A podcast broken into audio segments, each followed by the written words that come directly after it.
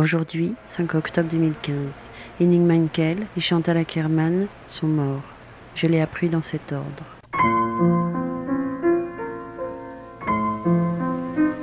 Au milieu de la clairière se dressait une grande caravane prolongée par une tente. Nous sommes arrivés, à Diariette. Ma fille habite ici.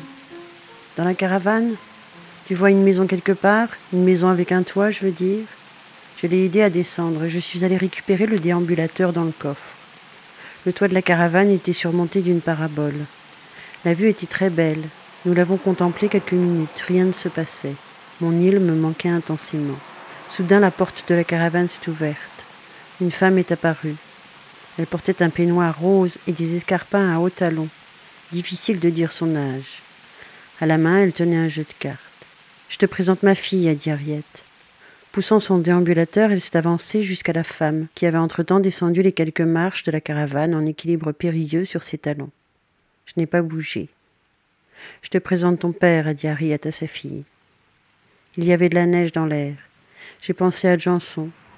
J'aurais tout donné pour qu'il vienne me chercher et m'embarque dans son hydrocoptère. Je viens de recevoir ta lettre et je t'assure que j'étais très inquiète. Depuis deux semaines, je n'avais pas une seule lettre et pas de coup de fil non plus. Je suppose que tu as reçu le colis avec tes vêtements d'été.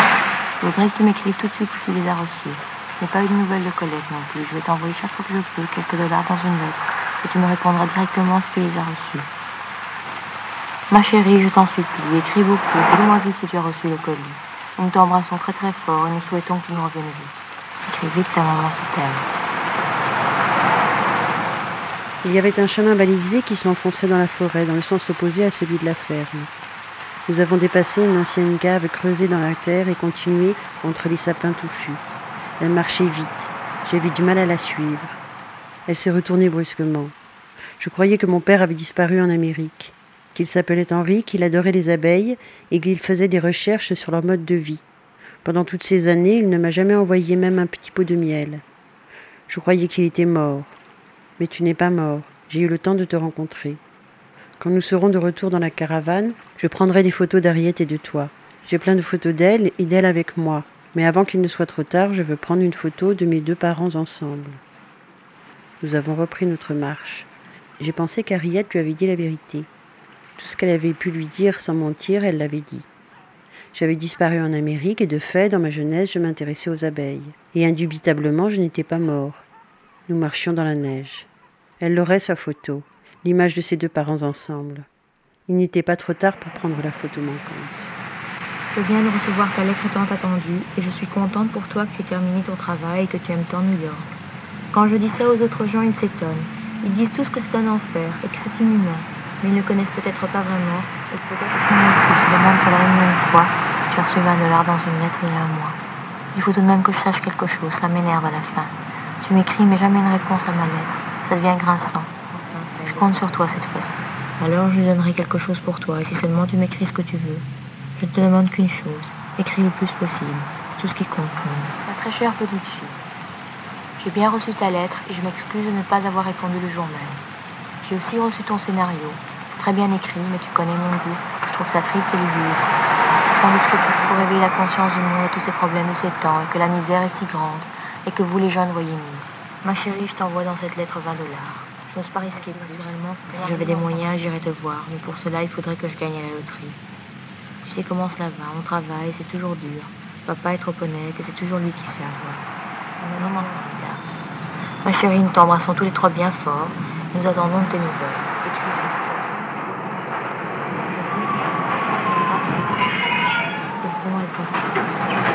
petite chérie, je t'embrasse mille et mille fois, et papa et Sylviane, que la famille au complet. Écris vite, Ta maman qui t'aime tant. Ma petite chérie, j'ai envie de t'embrasser et de te serrer très fort dans mes bras.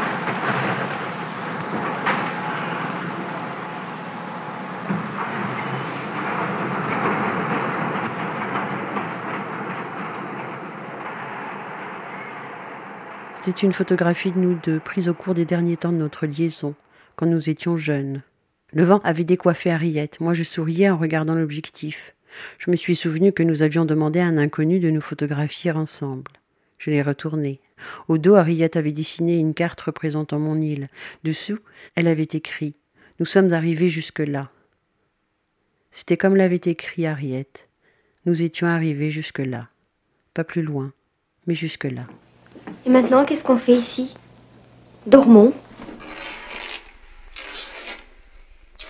Je me demande ce qui va arriver quand ils vont se rendre compte qu'on est parti. Quel âge tu as exactement? 18 dans 9 mois et toi? 18 dans 3 mois. Il n'y a qu'à tenir jusque-là. Oui, ça pouvait plus durer comme ça. Nous, on est tout fait à Bruxelles. Oui. Tu crois que c'est beau, Paris? On verra demain. Dormons. Oui. Mort à l'âge de 14 ans. Joël se demande si c'est bien de penser à la mort, mais elle a du mal à faire autrement. Si on y pense trop, peut-être qu'elle vient plus vite. Il ne faut pas caresser la mort comme on caresserait un chaton. Il faut plutôt s'en méfier comme on se méfie des lions dans la jungle. Mais les pensées sont si difficiles à maîtriser, elles font ce qu'elles veulent. Il décide que la mort est encore plus incompréhensible que la vie, qui est déjà assez compliquée comme ça. Pour lui, c'est impossible de s'imaginer qu'on n'est plus rien, de penser qu'on ne pense plus justement. Mais le plus dur de tout, c'est d'être mort depuis autant de temps. Lars Olson est déjà mort depuis plus de vingt ans, ce qui est beaucoup plus long que toute la vie de Joël. Et il y a aussi des gens qui sont morts depuis des centaines d'années. Si on n'avait pas besoin d'être mort pendant si longtemps, ça passerait, se dit Joël. J'ai faim, moi aussi. Combien t'as d'argent? La mort ne me fait pas peur. Ce que je n'aime pas, c'est l'idée que je vais devoir rester morte si longtemps. Devoir rester morte si longtemps. Plus tard, je me souviendrai de ces paroles d'Ariette, prononcées dans la pénombre de l'entrée, juste avant d'entrer dans la cuisine. 35 francs 50, et toi 72. on va manger. Deux jus d'orange. Deux tartines. Deux cafés au lait.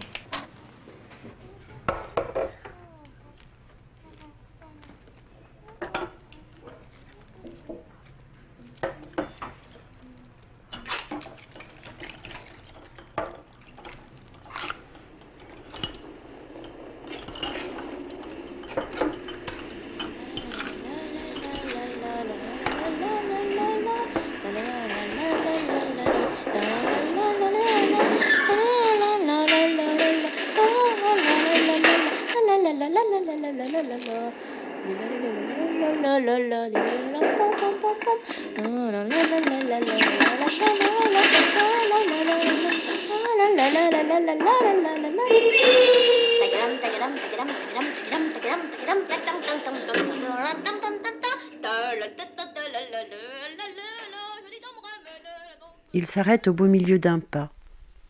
Je suis moi et personne d'autre, réalise-t-il. Ce qui m'arrive ce soir n'arrive qu'à moi. La vie est étrange. Pendant de longues périodes, il ne se passe rien, puis soudain, tout arrive en même temps, comme une avalanche. Joël se sent vraiment léger. À chaque pas qu'il fait, il a de nouveau l'impression de rebondir, d'être un ballon invisible sur le trottoir. Lorsqu'il grimpe l'escalier de chez lui, il a toujours l'impression de rebondir, mais une nouvelle avalanche tombe sur lui. Cette fois, elle est glaciale et lui fait horriblement mal au ventre. Samuel n'est pas à la maison. Il a de nouveau disparu. Joël sait ce que ça veut dire. Son père n'a pas réussi à se contrôler, il y ressortit boire. Joël frappe violemment son poing sur la table. Il est tellement furieux qu'il fond en larmes. Il ne veut plus de Samuel comme père. Il va mettre une annonce dans le journal. À donner, père bon à rien, nota bene, gratuitement. Le café, c'est pas comme chez nous. Les tartines non plus. J'ai encore faim. La même chose. Oui.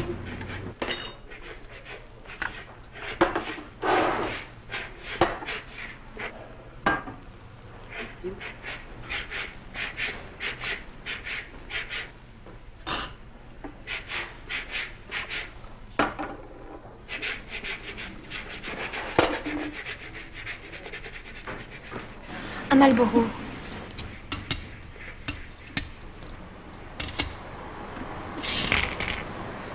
don't feel like I belong. And that's without real pain, without pride. Pride happens.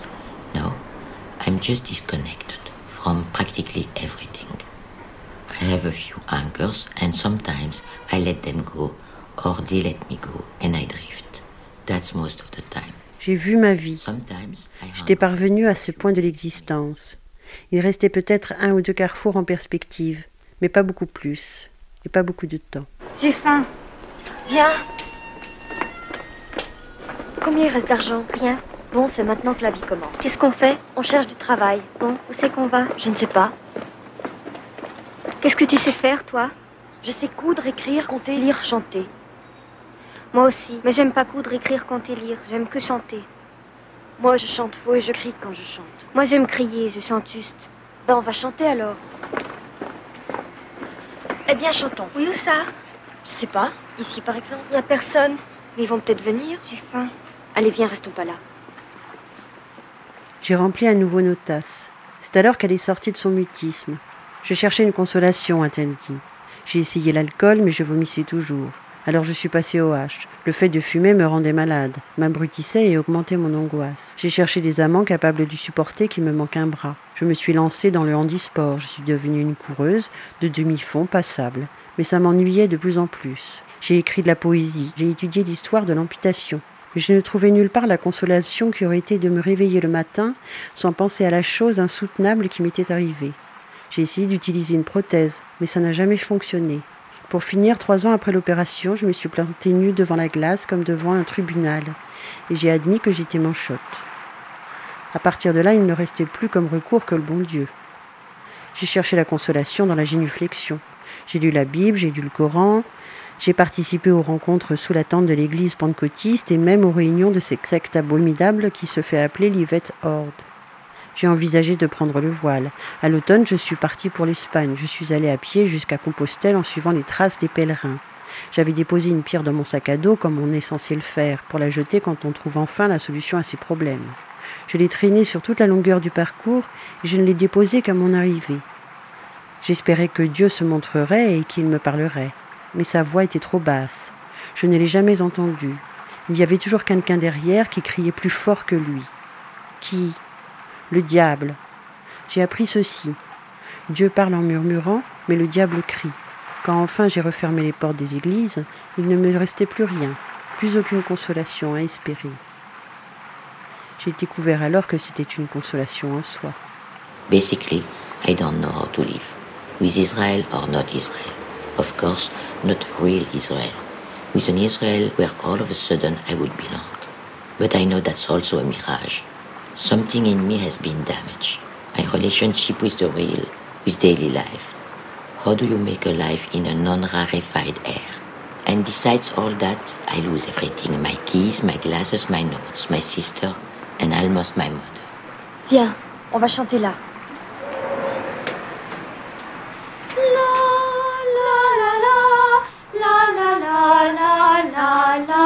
la la